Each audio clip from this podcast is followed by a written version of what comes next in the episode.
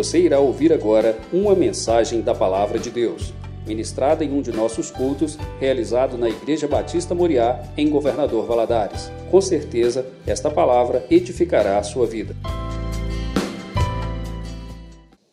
A Bíblia, ela é repleta de situações inusitadas, bem inusitadas. A gente consegue visualizar isso em diversos momentos na Bíblia, situações fora do comum, sabe? Imprevisível realmente, aquilo que não, aquilo que não era o improvável de acontecer, totalmente fora do comum. Ah, na Bíblia a gente vê isso em inúmeros momentos. Quando a gente lembra ali, por exemplo, das mulher, as muralhas de Jericó, a forma como elas caíram. Meu querido, aquilo ali foi totalmente inusitado. Totalmente inusitado. As pessoas reunirem, gritar e um muro cair. Isso é totalmente inusitado. Um outro, um outro momento que eu vejo também, um fato bastante inusitado, é Jesus, por exemplo, perguntar aos seus discípulos quem é que tocou ele quando ele está caminhando no meio de uma multidão que estava apertando ele de todos os lados. E os próprios discípulos olham para ele e falam: Esse senhor está de brincadeira, Jesus. Está todo mundo apertando o senhor, está todo mundo te empurrando. Ele fala: Não, mas alguém me tocou porque de mim saiu virtude. De mim saiu algo extraordinário. De mim saiu um poder do Espírito Santo fora do comum, que nem eu mesmo estava esperando. Eu não profetizei nada na vida de ninguém, mas alguém encostou de mim e de mim saiu virtude. É muito inusitado Jesus perguntar isso naquele momento e da forma como aconteceu. Uma outra situação inusitada também que eu vejo é a de Jesus deixar deixar de socorrer o amigo dele, Lázaro, que estava doente. Jesus era aquele que operava milagres.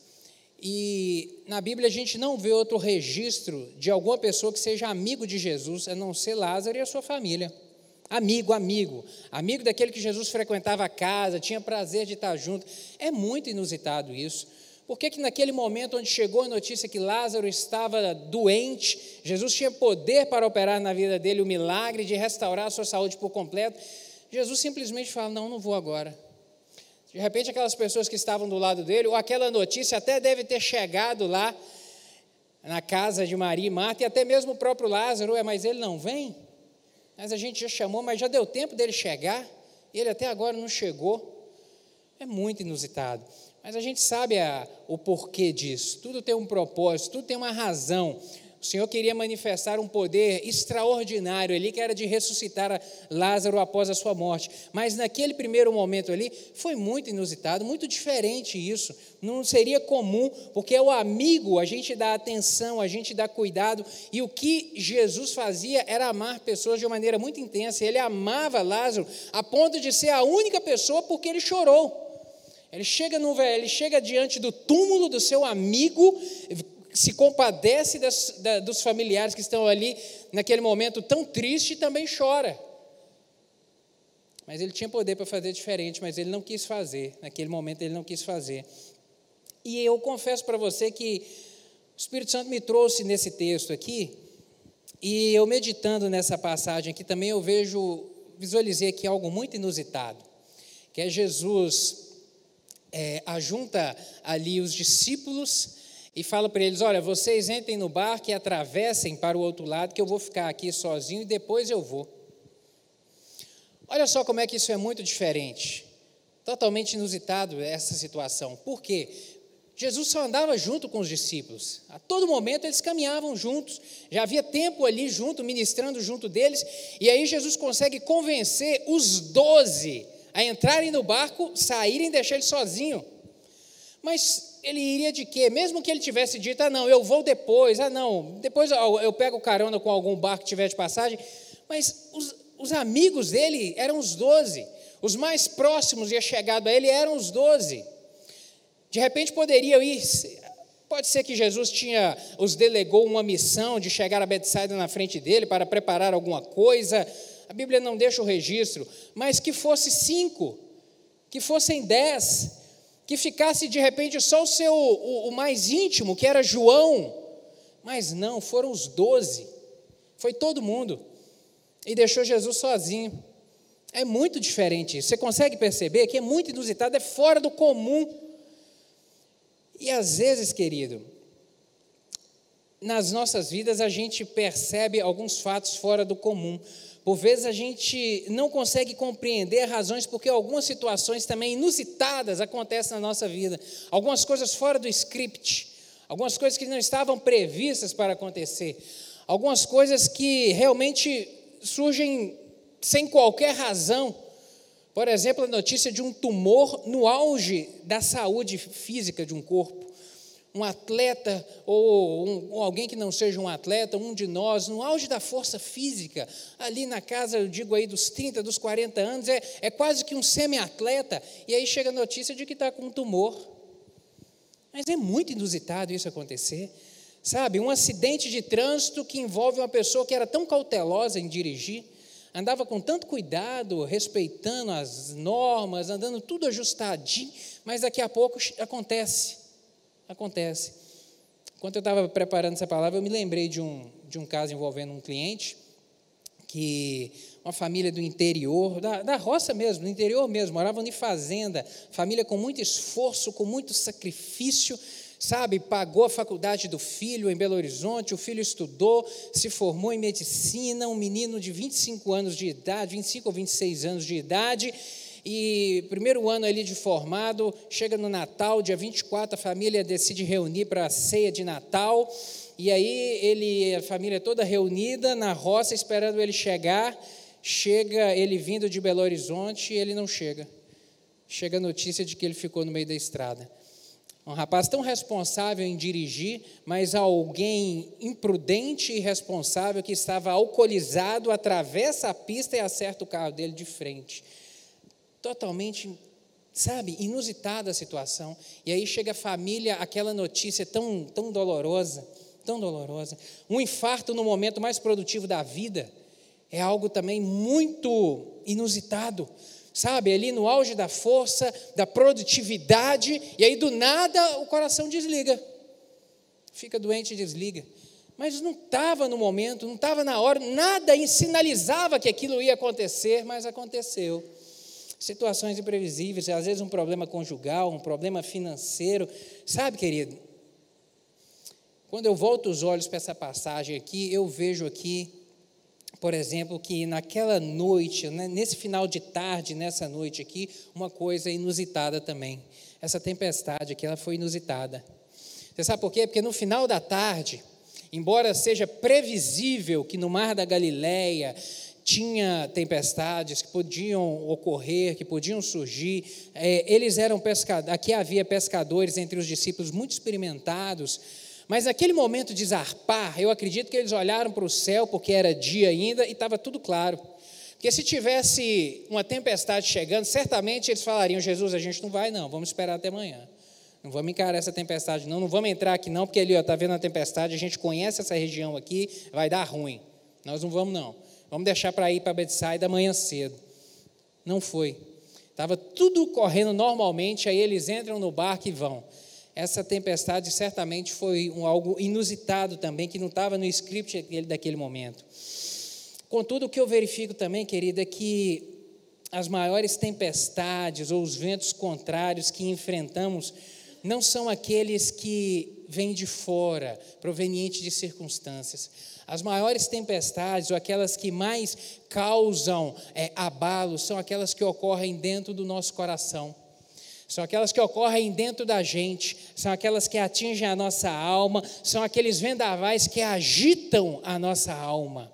Essas são realmente as maiores tempestades. Os tufões mais violentos são aqueles que agitam, que não são aqueles que agitam as circunstâncias da vida, mas aqueles que realmente mexem com os nossos sentimentos eu vejo que essas são as tempestades mais drásticas, que causam grande inquietude na alma. E inquietude aqui, a gente pode dizer de ansiedade, a gente pode dizer de uma preocupação exacerbada, a gente pode fazer referência a, ao medo, à desesperança, à ausência de paz, sabe? Coisas que mexem com a alma e com o coração da gente, que nos tiram do eixo tempestades, ventos fortes que assopram e que assopram mais forte dentro, às vezes, do que as circunstâncias que estão sendo vivenciadas. Mas o Senhor me incomodou nessa ao preparar essa palavra para poder trazer uma mensagem que ele viesse a ministrar no seu coração a respeito de confiança nele, a respeito de que você não não precisa de ficar demasiadamente, sabe, é, angustiado em relação às situações inusitadas que surgem da vida. Porque de repente você hoje pode estar aqui vivendo uma situação inusitada também. Algo que você não estava esperando e que surgiu na sua vida. E que por vezes está, está trazendo tanta angústia no seu coração. Sabe, a situação, meu querido, ela pode ser inusitada para você, mas ela não é para Deus. Ela pode ser imprevista para você, mas para Deus não é.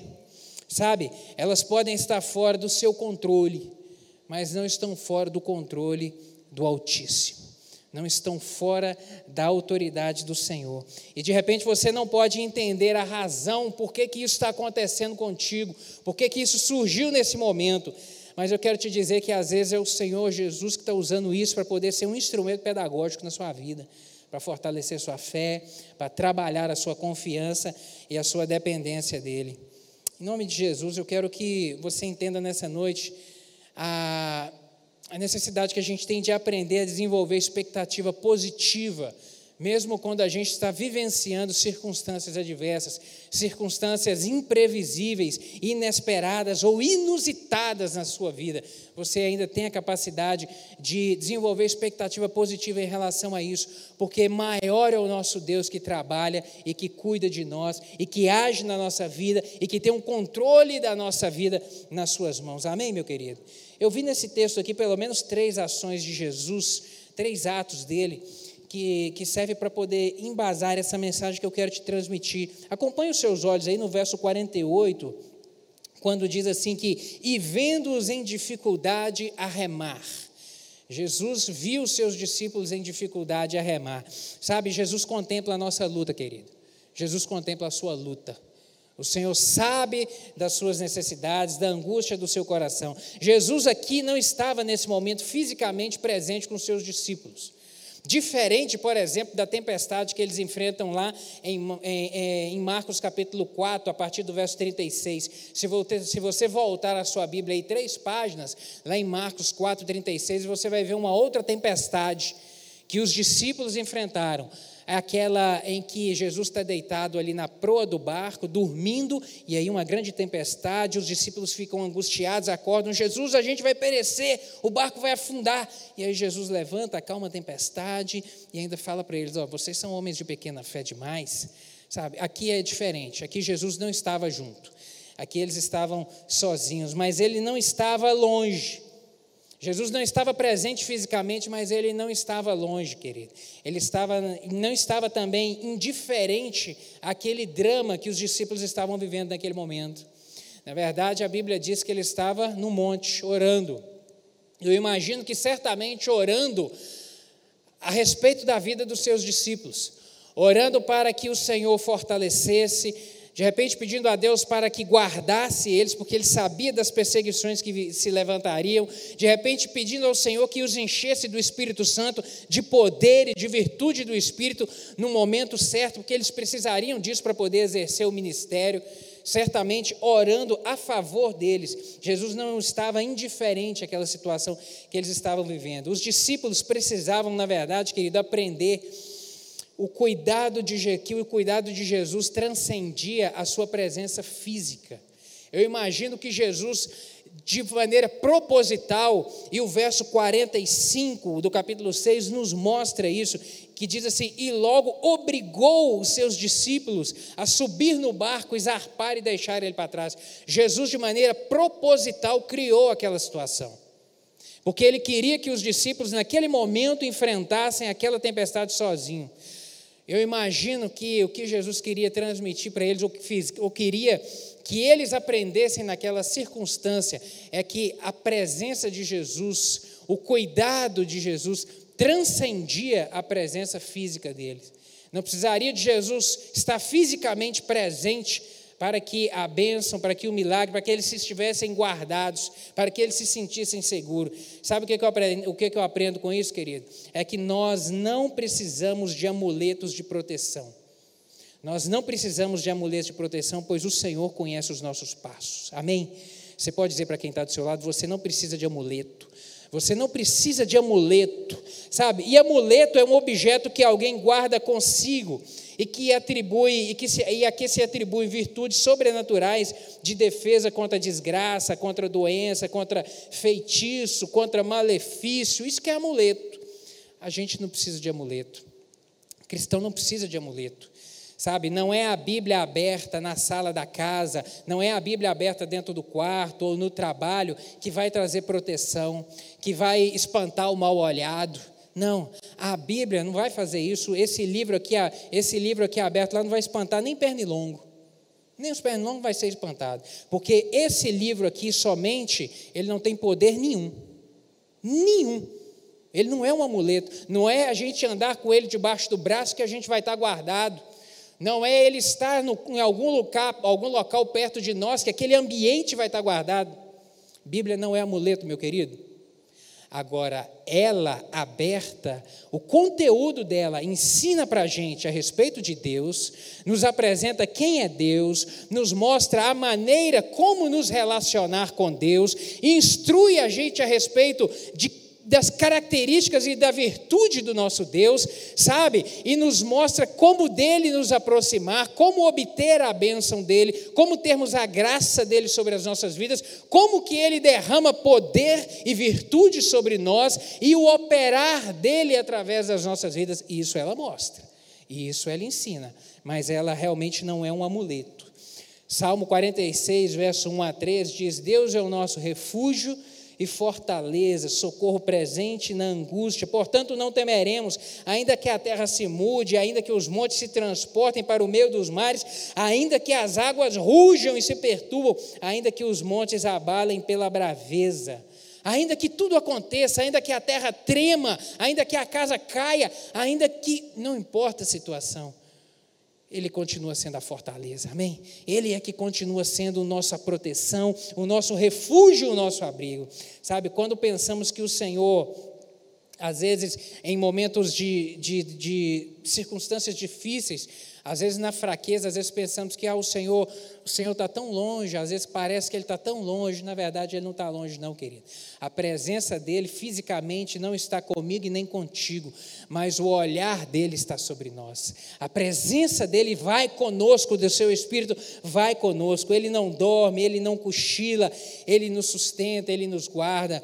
Isaías, o profeta, em Salmo, em Isaías, no capítulo 64, verso 4, vai dizer: Porque desde a antiguidade não se ouviu, nem com os ouvidos se percebeu, nem com os olhos se viu um Deus além de ti, que trabalha, que peleja, que batalha por aqueles que nele espera, por aquele que nele confia, por aquele, por aquele que dele não duvida, mas que espera. Sabe, o contemplar de Jesus, querido, o contemplar de Jesus que eu vejo aqui, como o verso diz que ele estava a contemplar os seus discípulos num momento de dificuldade. O contemplar dele, para mim, significa, indica o seu compromisso de cuidado, de proteção e de consolo com cada um de nós. Sabe? O olhar dele, a atenção dele significa isso sabe, o consolo que Ele nos dá no momento da aflição, a certeza de que Ele cuida, sabe, é cuidado, é proteção e é consolo dele. Isso tem um grande significado para nós, querido. Significa que não estamos sós momentos, nos momentos inusitados da vida. Nos momentos inusitados da sua vida, você tem a certeza disso, você não está caminhando sozinho. Nos momentos de ventos, de tribulação, sabe, dos maiores ventavais, você não está sozinho, meu querido. Creia nisso, creia nisso. Efésios, capítulo 1, versos 13 e 14, diz o seguinte: Em quem também vós estáis depois que ouvistes a palavra da verdade, o evangelho da vossa salvação, e tendo nele também crido, fostes selados com o Espírito Santo da promessa, o qual é o penhor da nossa herança, para a redenção da possessão adquirida, para louvor da sua glória. Glória a Deus, porque em nós quando entregamos, quando abrimos o nosso coração a Ele e pedimos a Ele que venha fazer morada em nosso coração, quando entregamos a nossa vida a Ele, Ele vem e nos marca com o selo chamado Espírito Santo, que vem habitar em nosso coração e vem nos dar essa certeza de que somos amados e cuidados por Ele. A expressão que o apóstolo Paulo utiliza é o penhor da vossa herança. O penhor é a garantia. O Espírito Santo que, a, que o Senhor deixou conosco, que Ele prometeu que enviaria para nos consolar e para estar conosco, é a garantia de que somos amados e cuidados dele. Amém? O, o, próprio apóstolo Paulo, em Romanos capítulo 8, verso 16, ele vem confirmar isso também quando ele diz que o mesmo Espírito testifica com o nosso Espírito que somos filhos de Deus. O mesmo Espírito, Espírito Santo, testifica com o nosso Espírito que somos filhos dele, que ele é o nosso Pai, que nós temos um Pai, e um Pai que cuida, um Pai que zela, um Pai que guarda, um Pai que tudo provê. Amém, meu querido? Romanos capítulo 8 realmente é um, é um capítulo maravilhoso. Paulo vem explicar a diferença que o Espírito Santo faz na vida do homem. Depois leia em casa é realmente maravilhoso. Mas vem falar a respeito dessa diferença na vida daquele que decide realmente de uma forma contínua, uma decisão sincera e contínua de morrer para as vontades da carne. Aquele que morre para as vontades da carne, aquele que agora decide não andar mais segundo a carne, mas andar segundo o Espírito, esse sim do Espírito do Senhor recebe a confirmação de ser filho, aonde ele vem falar que somos herdeiros e co-herdeiros com Cristo, das bênçãos, da promessa, através da redenção que Jesus Cristo operou na cruz do Calvário, pagar o preço pelas nossas vidas. Nós temos essa certeza, mas daquele que realmente decide andar e pautar a sua vida de maneira, repito, sincera e contínua de andar com o Senhor, de se afastar do mal, de fazer morrer as vontades da carne, que realmente são muitas, são muitas. Às vezes nós imaginamos que temos no enfrentar da circunstância da vida, muitas experiências, ou que nós somos, às vezes, dotados de capacidade de, de superar, de ir. E, às vezes, com tanto trabalho, acabamos por nos afadigar de tanto remar, como os discípulos aqui remaram contra a maré durante tanto tempo, e estavam já cansados. E aqui foi muito tempo que eles passaram remando. O texto nos diz que já era próximo da quarta vigília.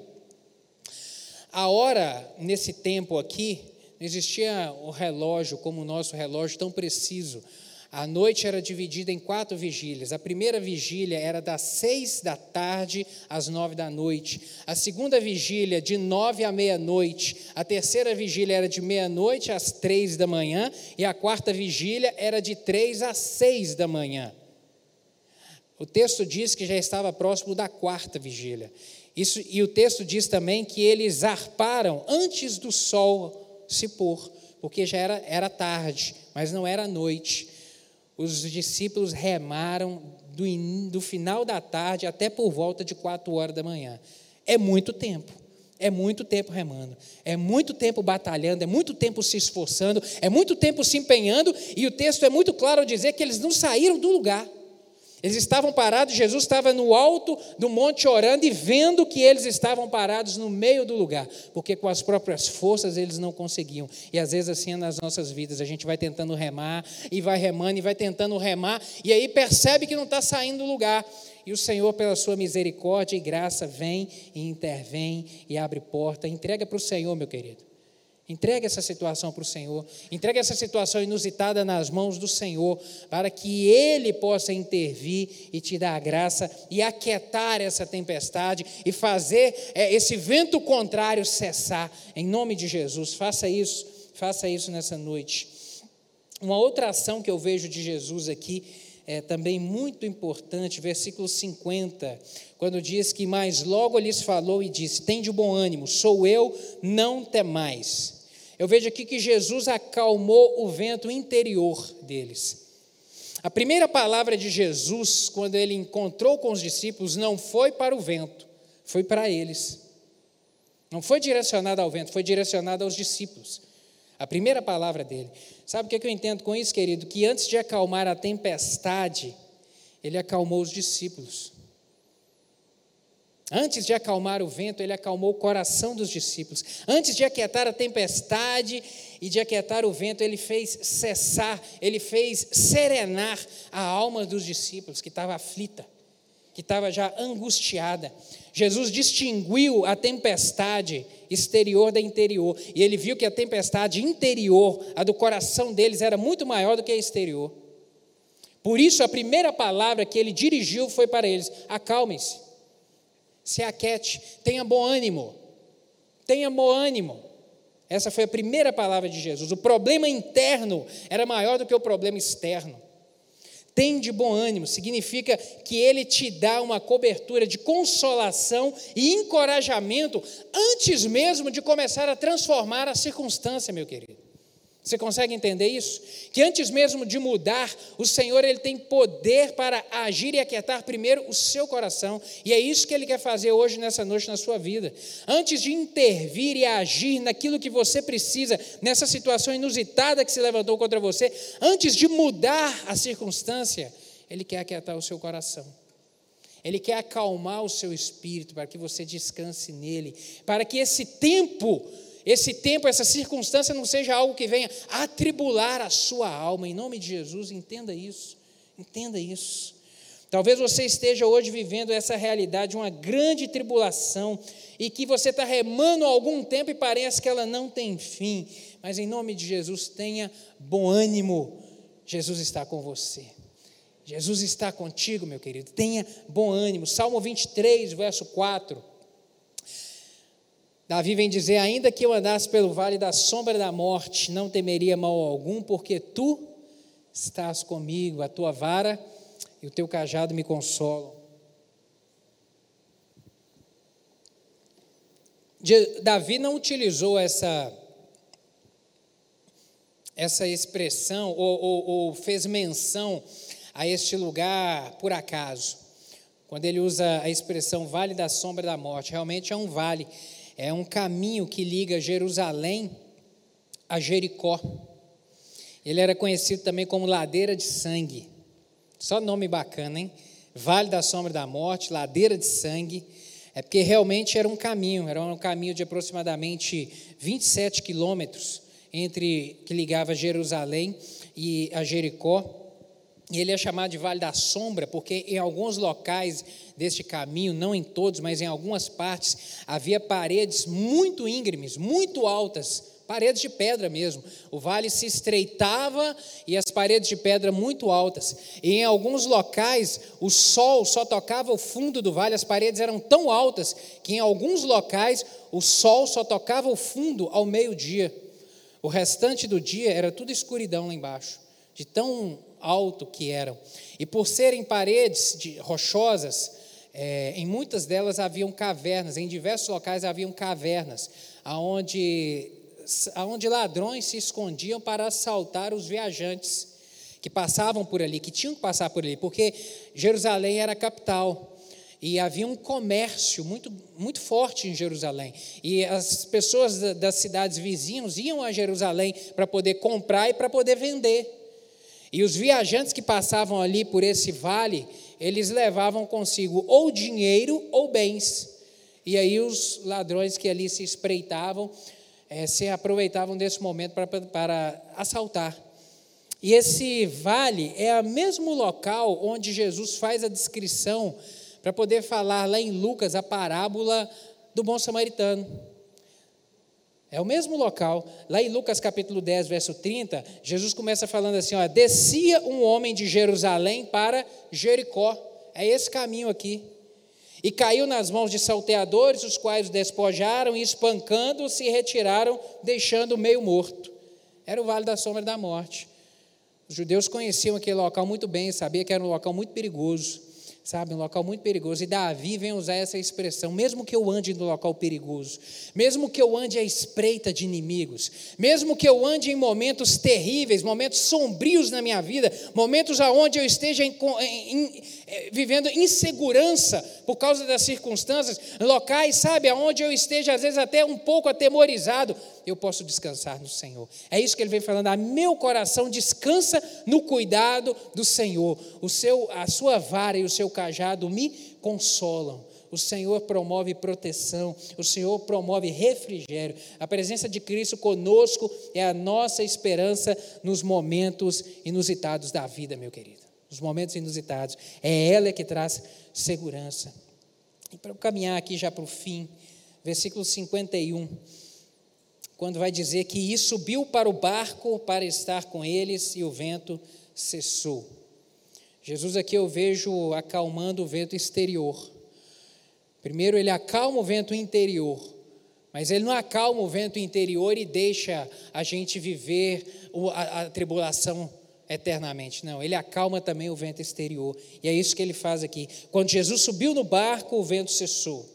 Porque onde Cristo está, a tempestade se aquieta, o tumulto se converte em paz, o impossível se torna possível, aquilo que é insuportável se torna suportável. Porque onde a presença dele está, as circunstâncias mudam. Ele está presente, mesmo quando os ventos são contrários, meu querido. Mesmo quando os ventos contrários são, às vezes, muito, parecem que são insuportáveis que não vai dar conta dele. Nesse momento ele entra e muda a situação. Quando você não tem mais forças para remar, o Senhor chega e muda a situação. Repito, os discípulos já estavam remando há muitas horas e já não tinham mais forças, porque o verso diz que eles já estavam fadigados. Eu não sei se nessa noite você chegou aqui fadigado fadigado por alguma situação inusitada, uma circunstância, uma tempestade, um vento contrário, que você não está mais achando que não vai aguentar mais remar. Em nome de Jesus, meu querido, saiba que o Senhor é Deus de milagre para poder agir e mudar essa circunstância. Isaías 41, verso 10 diz: Não temas, porque eu sou contigo, não te assombres, porque eu sou o teu Deus, eu te fortaleço e te ajudo, e eu te sustento com a destra da minha justiça. O vento exterior que tem de repente assolado o seu coração e que parece maior do que as suas forças, meu querido, ele está sob o controle do Senhor. Pode ser maior do que a sua força, mas não é maior do que o nosso Deus. Não é mais forte do que o nosso Deus. As coisas podem ter saído do seu controle, mas elas não saíram do controle de Deus. Em nome de Jesus, entenda isso. Ele é maior do que a crise que de repente você esteja vivendo, ele é maior do que a enfermidade, ele é maior do que o problema, de que qualquer situação que nessa noite possa estar assolando o seu coração. Ele é maior. Ele é maior, ele é maior. E ele se importa contigo. Ele se importa, ele se importou com os discípulos a ponto de descer e de passar à frente deles naquele momento. Ele faz a mesma coisa contigo nessa noite, meu querido. E a presença dele está aqui para poder te fortalecer, te animar e fazer o sobrenatural na sua vida. Deuteronômio capítulo 31, versos 7 e 8, tem uma palavra de Moisés a respeito de Josué que diz o seguinte: Chamou Moisés a Josué e lhe disse aos olhos de todo o Israel: Esforça-te e anima-te, porque com este povo entrarás na terra que o Senhor jurou a teus pais lhe dar tu os farás herdá-la. O Senhor, pois, é aquele que vai adiante de ti, ele será contigo, não te deixará, nem te desamparará. Não temas e nem te espantes, e nem te espantes, não, não, não, não fique atemorizado, descansa nessa palavra, Josué sabe? Moisés dizendo: descansa, porque é o Senhor quem vai adiante. E quando o Senhor vai adiante, aquilo que é impossível se torna possível, porque Ele faz caminho no meio do deserto, Ele abre porta onde não tem porta. Meu querido, Ele move o sobrenatural a seu favor. Creia nisso, creia nisso, em nome de Jesus. Gostaria de te convidar a ficar em pé neste momento. No dia do inusitado, no dia da tempestade, deixe o Espírito Santo, em nome de Jesus, meu querido, aquietar o seu coração.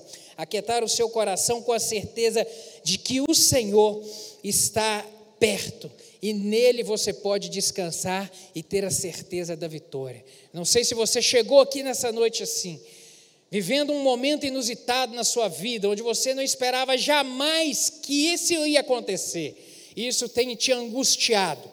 Se essa é a sua situação, eu gostaria de te convidar a levantar as mãos para a gente orar nessa hora. E o Senhor vai agir a seu favor.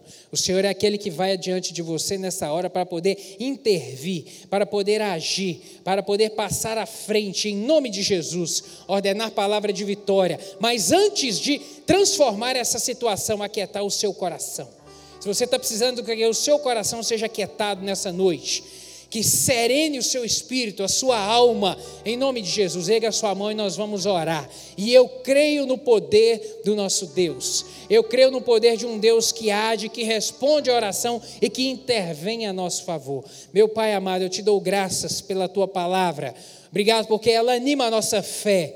Obrigado, meu Deus, por termos a certeza da vitória em Cristo Jesus. Obrigado por sabermos que não estamos sozinhos nessa terra, mas que nós temos um Pai que ama e que cuida de cada um de nós. Pai, o Senhor conhece o coração de cada um dos meus irmãos aqui. Meu Deus, tem gente aqui que está precisando que o Senhor aquete o coração nessa noite. Meu Deus, eu lhe peço, faz cessar, meu Deus, faz serenar, meu Deus, essa alma. Tira essa angústia, essa preocupação, essa ansiedade, esse medo. Liberta em nome de Jesus, meu Deus, e aquieta esse coração, para que ele descanse no Senhor, sabendo, meu Deus, que é o Senhor quem peleja por ele, é o Senhor quem trabalha por ela, em nome de Jesus. Seja a bênção do Senhor, um bálsamo nessa noite para fazer esse coração descansar. Meu Deus, mas intervém também nesse vento exterior, nessa circunstância, meu Deus, para, em nome de Jesus, ordenar a tua palavra de vitória, meu Deus, e fazer um milagre, porque o Senhor é Deus de milagre, é aquele que sara, é aquele que envia provisão, é aquele que restaura, é aquele que faz de novo, é aquele que abre caminho no deserto, é o nosso Deus que tem todo o poder no céu e na terra. Por isso, manifesta o teu milagre, meu Deus, e confirma essa palavra na vida de cada um dos meus irmãos aqui, com sinais e prodígios do Senhor, é o que eu lhe peço em nome de Jesus. Amém. Amém. Glória a Deus.